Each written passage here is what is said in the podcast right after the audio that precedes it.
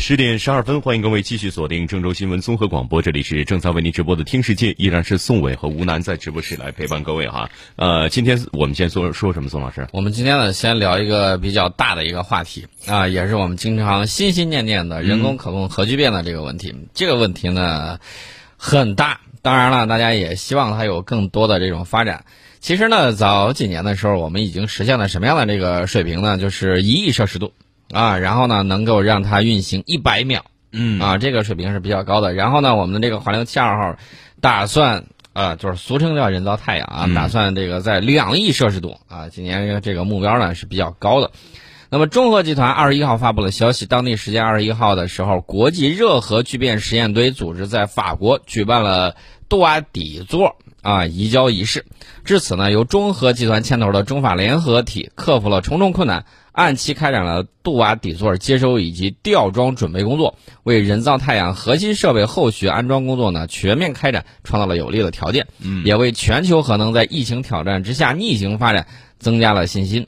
这个人造太阳呢是可控核聚变装置的俗称，啊，这也是全球核聚变人一代一代接力赛跑，然后呢致力于照亮人类未来的终极能源的梦想。有了这个东西之后。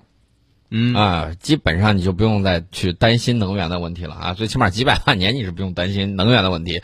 那么这个月球上有丰富的海参，然后海洋里面呢也有很多啊，你去提取它各个方面呢，能够满足人类的整个人类啊人类文明的这种能源的需求。所以说呢，大家一直在想啊，什么时候能够搞定这个人工可控核聚变？我经常跟他们开玩笑，我说我有一个梦想，就是在有生之年，嗯，能够看到人工可控核聚变的实现。啊，期待它能够去做到这一点。那么，这个杜瓦底座是啥呢？是托卡马克装置压力容器的底座，承担着重要安全屏障作用，是托卡马克装置安装的第一个重大组件。这个吊装的重量呢是一千二百吨，嗯啊，然后设备最终就位偏差不超过两毫米。想啊，一千二百吨的东西，偏差不要超过两毫米。嗯，这比这比我用二指禅顶着自己，然后。呃，另外一只手拿一根针，然后呢去搭积木还要费劲啊，吊装操作难度是很大的。你说这个特别特别形象啊，嗯，所以说呢，这个大家可以看啊，有来自中核集团的中核工程欧洲公司中核二三的这个员工，还有法国他的这个就是国际热核聚变实验堆组织啊，他们在现场呢展开相应的这个工作，嗯。呃，这个东西呢很重要，我们也期待呢这个人工可控核聚变能够早日实现。因为这两天在重温《三体》啊，反复在看这个曲率发动机，一时半会儿你是不要想了啊。但是呢，大家要注意，人工可控核聚变这个如果做出来了之后，将来真有可能成为星际航行的重要的这个引擎。呃，说到这儿的时候呢，我们顺便说一下我们的小兔兔，还有嫦娥四号。在月球的这个怎么说呢？安睡了一个月夜之后啊，分别在四月十七号十三时二十四分、四月十六号的二十五十七分受光照自主唤醒，进入了第十七月昼的这个工作期。呃，截至目前呢，这个嫦娥四号、玉兔二号已经在月球背面顺利度过了这个四百七十三个，当时截止到四月二十号的时候是四百七十三个地球日。嗯。那么这个玉兔二号呢，也将继续向规划的目标点前进，开启新一轮的探索旅程。那么在本月昼工作期间的时候，嫦娥四号搭载的月表中子级辐射剂量探测仪，还有低频射电频谱仪将按计划开机工作。玉兔二号则携带它的全景相机啊，这个要去照美美的照片啊。除了此之外呢，还有测月雷达，要看一看这个地下。四十米啊，往上啊，到底都是什么样的这个情况？还有它的这个红外成像光谱仪以及中性原子探测仪等科学载荷呢，继续向西北方向行进，开展巡视探测任务。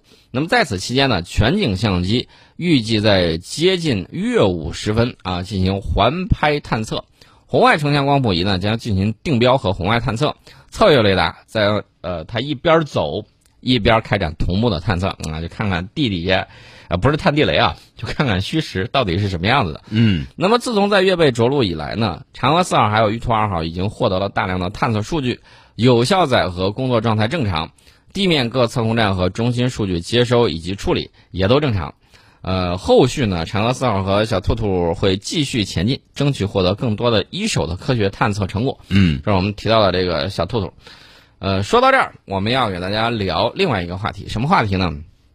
新飞船加新火箭。嗯啊，新飞船加新火箭，最美人间四月天啊，春光不负赶路人啊，在充满无限希望的明媚的春天里，那么我们的中国航天人呢，也正在奋力实现新的突破。根据计划，中国新一代载人飞船实验船将在本月下旬。到海南的文昌航天发射场择机发射升空。嗯，执行此次飞行任务的是长征五号运载火箭基础上改进的长征五号 B 遥一运载火箭。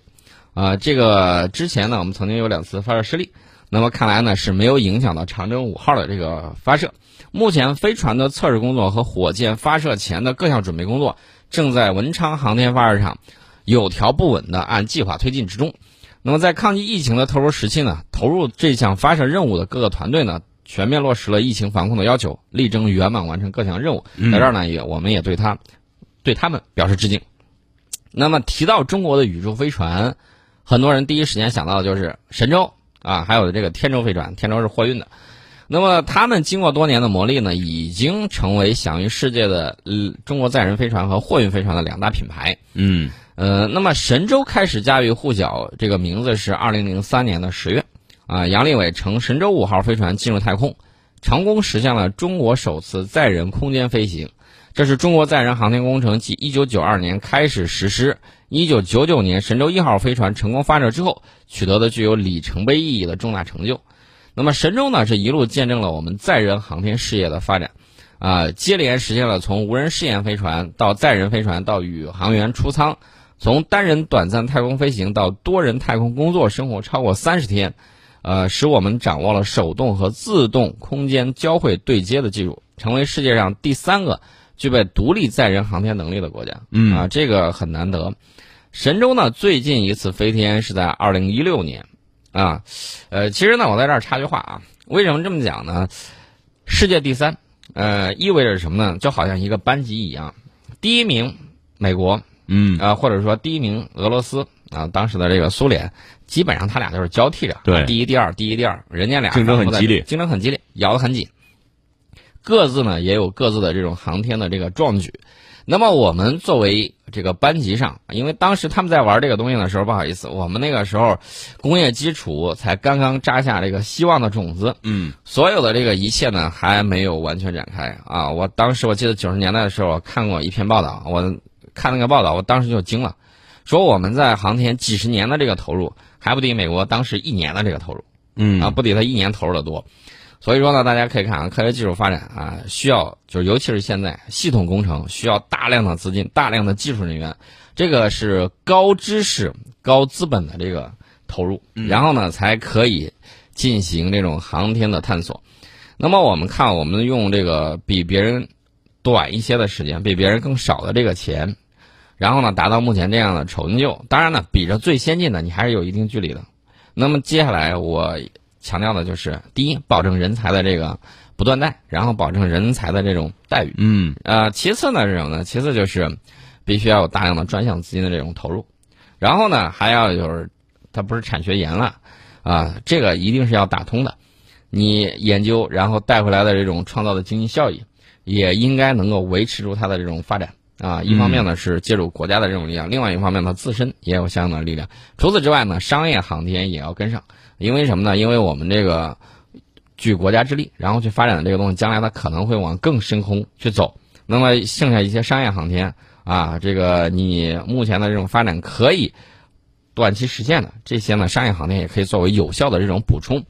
那么神舟最近一次飞天是在二零一六年啊。当年呢，十一月十八号的十三时五十九分，在完成长达三十三天的载人飞行之后，神舟十一号飞船呢返回舱顺利着陆。嗯，这就标志着中国载人航天工程实验室阶段任务取得了具有决定性意义的重要成果。那么，二零一七年的四月二十号，啊，天舟货运飞船首次飞天实验，并且完成了与天宫二号空间实验室三次自动空间交会对接，并且成功对这个。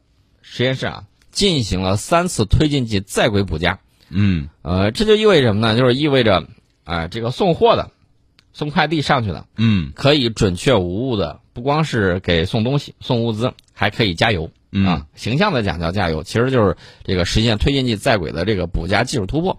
此外呢，这个天舟还突破了再生式环控声保系统等关键技术，为空间站建造呢奠定了基础。那么有了神舟，还有天舟，我们还要发展新一代的飞船。为什么要这个发展新一代的飞船呢？呃，当然了，它要更大，要更好，要更安全。新在哪儿？好在哪儿？我们要这个简单给大家说。其实第一个就是大，大容量。然后呢，就是用途比较广泛，用途比较广泛。我们看这个天舟，它就是货运啊。然后我们看这个神舟，它就是载人。那么多用途是可以拓展的。除此之外呢，还有就是可重复啊。大家注意啊，可重复，我们绝对不会玩什么噱头。我们说玩可重复，那就一定是让它能够真正的可重复，而且把这个经济性提升上去。嗯。那么新飞船的外观和结构呢，更加简洁。从神舟返回舱啊，从神舟有返回舱、服务舱、轨道舱这个三舱结构，改为倒锥形大直径返回舱加服务舱两舱结构。原来是这个三室，现在是两室了。但是粮食大家不要想了啊，粮食起飞重量大幅度提升到二十吨级，嗯，提升到二十吨级，大大超过了多款神舟飞船的八吨级的这个起飞重量。基本上乘乘以那个什么呢？乘以二。对，还再加个多少？还再加个四吨啊，加了一半。所以说呢，它这个起飞的重量是加大了。那么搭载能力，据报道啊，从神舟飞船最多三个人，现在已经提升到六到七个人。嗯啊，这个基本上可以去打一个街头篮球了。对啊，在太空上打个街头篮球是没有问题的。这个新飞船呢是名副其实的多面手，它可以在天地往返的时候兼顾客货两用。嗯，兼顾客货两用。呃，当然了，这个兼营不像地面上啊，你这个，呃，非非营运式的这个车辆跟这个营运式车辆是严格分开的。但是它呢，在太空之中觉得这样呢比较浪费，我就可以进行混合运输。呃，在搭乘三名航天员的时候，它可以同时搭载这个半吨的货物。嗯啊，此外呢，与天舟只能给空间站上上货相比。新飞船还可以把空间站上的货物啊，比如说一些垃圾啊什么之类的，比如说一些科学成果、研究成果，从空间站直接带回地球。呃，而这种双向物流的能力呢，对未来空间站开展实验无疑是非常重要的。那么从肩负的使命来看，新飞船统筹近地空间站运营和后续的载人月球探测等等任务，啊，基本上可以说是打通了任督二脉，也就是我们的空间站计划和登月计划。正是根据具体任务的不同，有业内专家推测，新飞船呢，嗯，将分为服务空间站建设和载人登月的两款子型号。另外呢，这个航呃新飞船呢，还注意一点就是成本的控制，因为这个航天呢，它毕竟比较贵，它的这个返回舱设计很有意思，它的返回舱外层防热材料不再采用和飞船整体一体的设计。嗯，我专门去看过它那个神舟飞船。然后返回舱外面你一看就是那种啊，不是菱形的啊，应该是这个八角或者多角形的。我具体没查多少，反正是多边形。多边形那个上面烧结的，就是它返回之后，然后摩擦温度不是很高嘛，烧结呃这个散热的那么一个材料，你能看得出来，它这个防热材料呢用的还是不错的。但是呢，它是一体的，你烧完一回，下一次你这个飞船已经不能用了。那么我们这次设计特别有意思，就是返回舱外层防热材料和飞船不是整体，不是整体一体设计，嗯啊，改为可拆卸模式。说白了就是飞行完了之后，你把这个壳去掉，换一个新壳啊，你这个飞船可以重复利用。嗯，所以说呢，它这在在这个飞行完成之后方便更换。另外呢，它采用了群伞加气囊着陆方式，可以更好的保护飞船本身不受损坏，保障飞船的重复使用。啊，群伞那就是大大降低了它这个就是降落的这个速度。另外一方面呢，有气囊的时候，大家都都看过那个消防员搞那个气囊啊，充气气囊可以挽救人的这个生命。对，那么这个用气囊着陆呢，它可以更好的保护飞船本身那个底部，可以有巨大的这个缓冲，呃，可以保障飞船的重复使用。那么新飞船研制团队的目标是力争返回舱能够可以重复使用十次。嗯。啊，这个还是比较节约的，所以说呢，这个就降低了飞船使用的成本和载人航天的运营成本。呃，即将实施的航天任务被定为一次实验飞行。根据航天科技五院新一代载人飞船试验总体主任设计师呃杨庆的介绍。这次任务呢，要干什么呢？就是验证新飞船载入返回控制、防热以及回收等一系列技术。新飞船的相关实验呢，实际上早已经开始。在二零一六年的六月，新飞船的缩比返回舱就曾经搭载长征七号开展了开展了这个相关实验。二零一八年的四月，新飞船回收着陆系统减速伞强度空投实验取得成功。啊，除了这些之外，大家不要忘了那个火星那个探测，嗯，我们也在实验啊。比如说它呃，大家看到很多那个比较高的那个杆子，然后呢，这个吊着那个火星着陆器，模拟它下降，然后降落到火星表面的一系列实验啊，我们是在地面完成的。呃，那么除了这个之外呢，我们还要提一下新火箭啊。这个新火箭呢。啊，长征五号其实我们并不陌生，因为二零一六年我第一次见它发射的时候，当时我就比较啊比较吃惊啊，那个长征五号确确实实比长七它要大得多。长七呢，你离它距离可以近一些，长五你就得至少在三公里之外了。所以说呢，看的时候必须拿着望远镜啊。当时我也看了看了之后，还手机还拍的有。那么后来呢，这个长征五号啊经历过一次发射失利，然后呢再次发射，等等等等。那么这个新一代的这个怎么说呢？我们这个载人飞船、载载人实验飞船，它需要大推力的这种火箭，所以我们就用长征五号 B 遥一运载火箭。目前相关照片已经显示，长征五号 B 遥一运载火箭已经组装完毕，而且在这个文昌发射场的塔架上就位。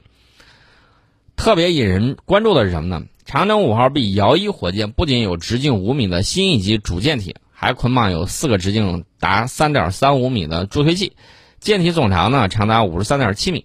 这种结构使它成为中国目前近地轨道运载能力最大的运载火箭。起飞质量呢大概是八百五十吨，嗯，近地轨道运载能力大于二十二吨啊。大家再想一下，那个新飞船的那个起飞重量是二十吨级的啊。所以说呢，大家可以看啊，我们这个火箭。长征五号 B 运载火箭呢，是目前长征五号系列运载火箭家族的两大成员之一，是在长征五号运载火箭基础之上改进研制的新型运载火箭，应该是新型火箭的之中的这个怎么说呢？呃，按年轻人去算，按年龄去算的话，它应该是一个初来乍到的啊。这个这次飞行呢是这个火箭的首秀，呃，大家注意啊，长征五号，长征五号。啊，曾经有过失利，也曾经这个进行相应的这种发射成功，解决问题啊，这个复飞成功，打了一个漂亮的翻身仗。刚开始的时候啊，大家要注意很多。我们现在是更多的这种心态是什么呢？面对失利有一种更加开放和平和的这种心态。对，啊，这个失败是成功之母，这是一方面。另外一方面呢，很多这个新火箭它采用的新技术比较多，所以说呢，导致出现了一些问题。当然，我们希望我们的火箭尽可能。去追求百分之百的这个成功，嗯，啊，一方面我们要去追求这个，另外一方面呢，面对失利的时候，我们也要有一颗宽容的这个心，这是我们讲到了相应的情况。另外呢，这个长征五号还将发射火星探测器和嫦娥五号月球探测器，这些都是中国航天本年度，也就二零二零年度的这个重头戏，啊，所以说呢，下半年啊，从这个四五月份开始到下半年，大家可以期待一下。春暖花开，踏青出游。郑州市森林防火中心提醒您：春风十里，防火第一。进入林区，请不要野炊烧烤、乱扔烟头，杜绝火灾隐患，守护绿水青山。